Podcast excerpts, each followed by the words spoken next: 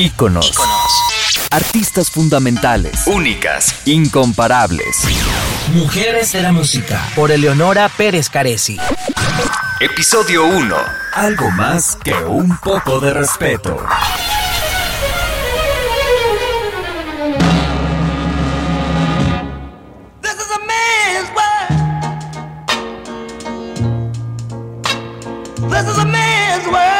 La canción de James Brown que estamos escuchando afirma que este es un mundo de hombres. Si bien esta sentencia habla del mundo en general, bien podría aplicarse específicamente a la industria de la música, sobre todo hasta la segunda mitad del siglo XX. La aparición de The Beatles cambió las reglas del juego en cuanto a la correlación de fuerzas entre las disqueras, los productores y los artistas, dándoles independencia para decidir y espacio para la creatividad. Pero luego vendrían cambios más profundos y las mujeres serían las impulsoras de una revolución cultural. En este podcast, la periodista y productora argentina Eleonora Pérez Caresi nos cuenta la historia de las pioneras, luchadoras antes que divas, que nos demostraron que en la industria de la música, las chicas no solo querían divertirse.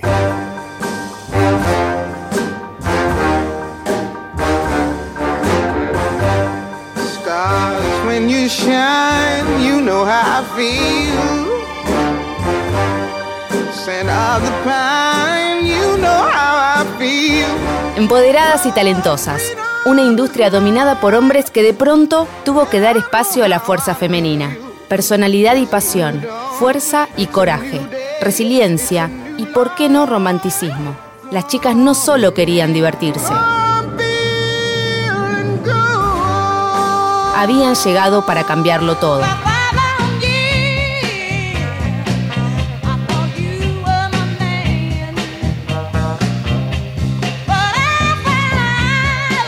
Roquear, cambiar el paradigma, ruptura y emancipación, cuestionamiento y rebelión. Ni pasatiempo inocente ni válvula de escape. El rock reivindicaba en los 60 y en los 70 el sueño de una sociedad nueva. Y ahí estaban ellas, con la convicción de que las cosas tenían que ser distintas. Roquear es salir a vivir a paso firme, con el corazón en la mano y dispuestas a todo para conquistar un espacio relegado con dolor y sacrificio, en un mundo dominado por la misoginia, encadenadas una tras otra y muchas veces en simultáneo, estas mujeres hicieron y hacen de la mujer una nueva obra de arte.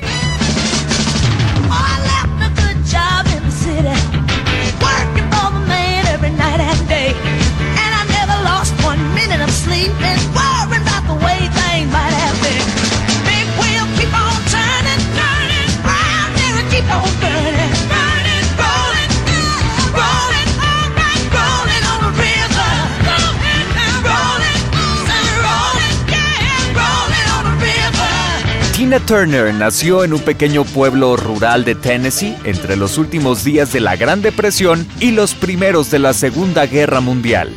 Mi vida siempre fue como la flor de loto, la única que crece en el barro, floreciendo una y otra vez, haciendo frente a todo, emergiendo cada vez más con más fuerza.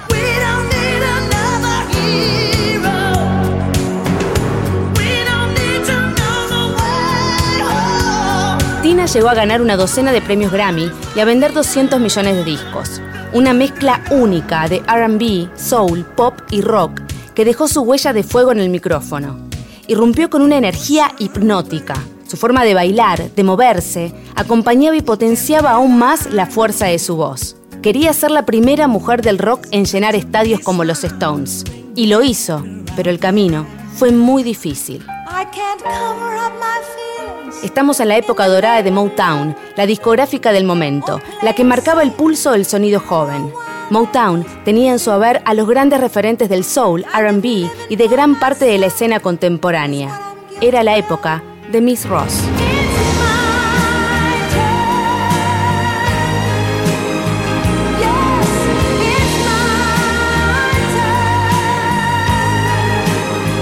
Diana Ross era la artista femenina más exitosa del pop. También había llegado al cine y la televisión. Fue una de las primeras artistas de color en conquistar el éxito en la música. alzó su voz para hacerse eco de los reclamos de Martin Luther King Jr. para pedir por la libertad. En esa lucha contra el racismo, lograron que los blancos empezaran a interesarse en la música negra y se ilusionaban con que eso llegase a un nivel más alto, que los blancos se interesasen y se preocuparan por la vida de las personas de color. Mujeres hablando de libertad, mujeres reclamando por esa libertad. Pero, ¿qué era la libertad? Nina Simón lo definió así. Libertad es no tener miedo. Pero vayamos un poco más atrás. El puntapié inicial de estas mujeres que cambiaron la historia de la música ya tenía grandes referentes. Ella Fitzgerald, ya a sus 17 años, había sorprendido y era una de las grandes voces del jazz.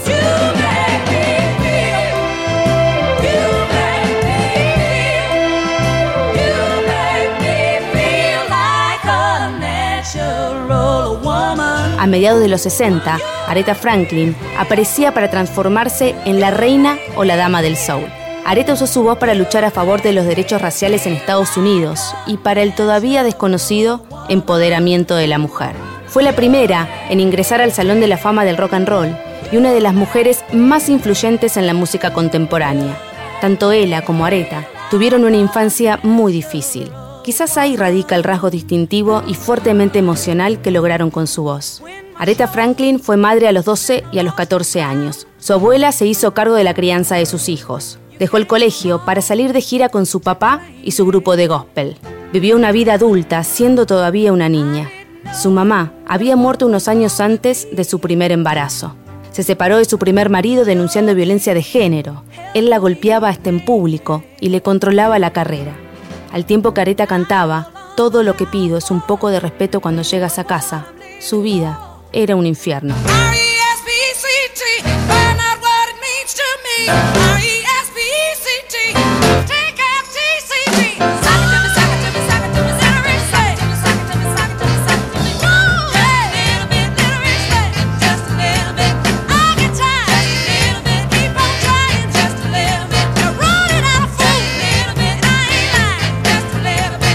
Controladores, manipuladores, violentos psíquica y físicamente, era una historia que se repetía en una y otras mujeres. Pero no era un tema que se hablase abiertamente, y hasta de hecho se lo naturalizó. Tina Turner fue la primera que se animó a abrir esa puerta y contar todo, con todas las letras y en primera persona.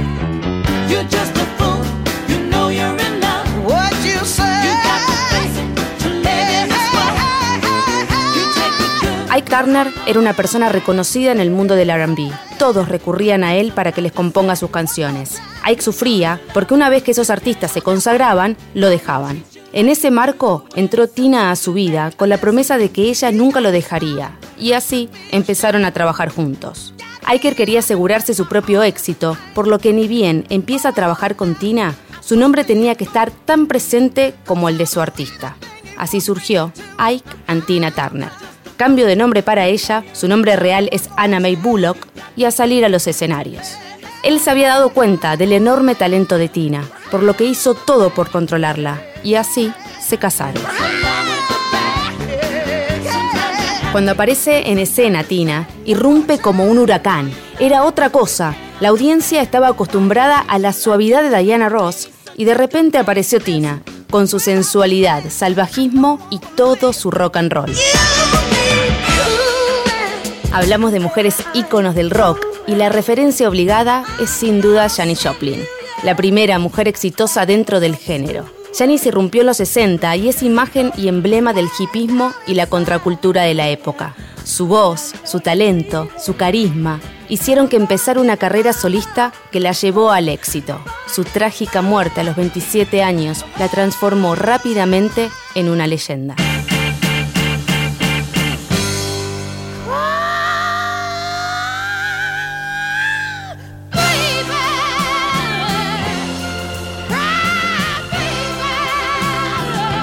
En paralelo, y desde otro lugar, también había espacio para la canción de protesta, con Joan Baez como gran referente.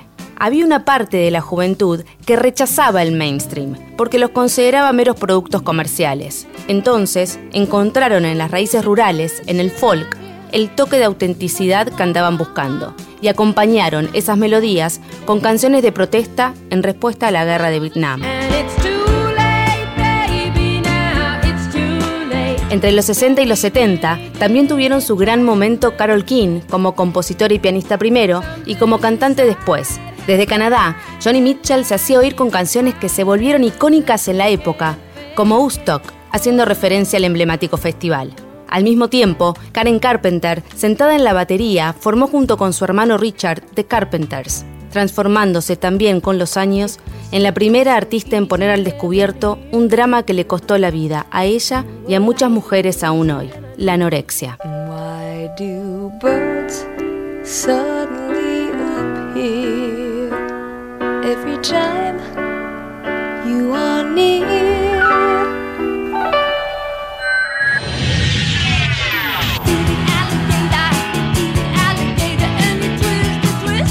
Patti Smith, la madrina del punk, también es una de las grandes referentes de muchas generaciones. Se diferenció del rock de los estadios, de la música disco y del glam rock, para meterse en lo que después se conoció como punk. Con su amor por la poesía como otro de sus grandes aliados, sacudió al mundo de la música desde mediados de los 70 con su disco Horses. Las cosas estaban cambiando por esos años. La presencia femenina arriba de un escenario dejaba la sumisión de lado para ponerle fuerza, presencia, no solo en el ritmo y en la forma de bailar, sino también en las letras. Por esos mismos años, finales de los 70, Gloria Gaynor aparecía con I Will Survive, una canción que rápidamente se transformó en un himno de liberación feminista que persiste hasta hoy.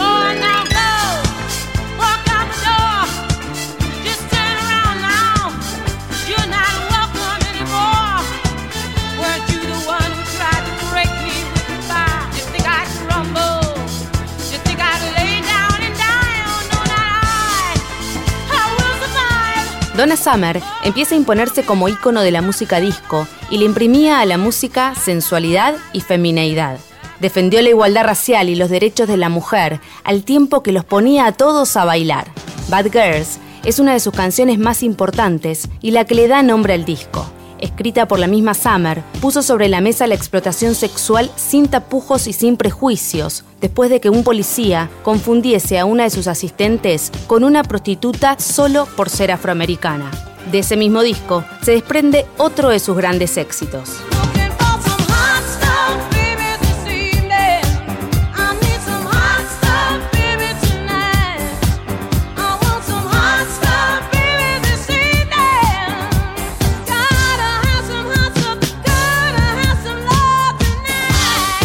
Dentro de la música disco, también se destacaba Cher, logrando sus primeros número uno en los rankings. Pero ya vamos a volver a ella más adelante, cuando nos acerquemos al final del siglo XX. Las mujeres se hacían oír y desde distintos espacios empezaban a ganar lugar, respeto y reconocimiento. Pero a pesar del talento y del éxito, no eran reconocidas y respetadas como lo eran los hombres. De hecho, siempre hay una figura masculina dando vueltas alrededor del talento femenino, como si este por sí solo no fuera suficiente. Hay una frase que se le atribuye a Johnny Mitchell. Cuando una mujer está grabando en el estudio, cualquier hombre presente tiene crédito por el talento de ella. Reflejo de esto también era lo que pasaba en la intimidad, puertas adentro. El hombre siempre por delante. A principios de los 80, Tina Turner da una entrevista a la revista People que la marcaría para siempre. Mi ex marido era una persona violenta y viví una tortura. Era una mujer exitosa, pero una mujer profundamente triste. No tenía amigos ni nadie en quien confiar. Ike controlaba absolutamente todo. Tenía que saber dónde estaba y no le dejaba manejar ni siquiera su propio dinero. Le daba una mensualidad. La golpeaba, la humillaba y Tina se quedaba a su lado por miedo y también por culpa. Temía lo que él fuese a hacer si ella lo dejaba. Viví la muerte estando viva. Yo no existía. Ese hombre me inspiraba terror. Tina encontró en el budismo una puerta de salida que la transformó, una base sólida donde poder rearmarse, recuperar fuerza, confianza, empoderarse y divorciarse. Ike se quedó con todo, la dejó prácticamente en la calle. Tina solo pidió poder quedarse con su nombre con tal que la dejase en paz. Y así fue. Tenía el nombre y la fuerza para reinventarse. El talento ya jugaba para ella. Cantó donde fuera para pagar deudas y mantener a sus hijos.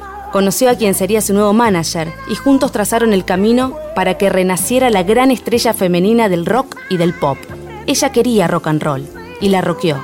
A los 45 años empezó de vuelta y fue número uno en los rankings de música. El mundo amaba a Tina Turner. El mundo ama a Tina Turner. Mujer valiente y resiliente que se animó a ponerle voz a su propia historia abrió su corazón no para regodearse en el dolor ni para victimizarse, sino para empoderar a mujeres del mundo entero. Porque si Tina pudo, todas podemos. What's love got to do, got to do with it? What's love but a second-hand emotion? What's love got to do, got to do with it? Who needs a heart when a heart can be broken? En el próximo episodio. Los años 80 abren la puerta a la diversidad. Y desde una pista de baile surge una mujer Dispuesta a cambiarlo todo para siempre. En Íconos. Íconos. Por Eleonora Pérez Caresi. Un podcast Radio Disney.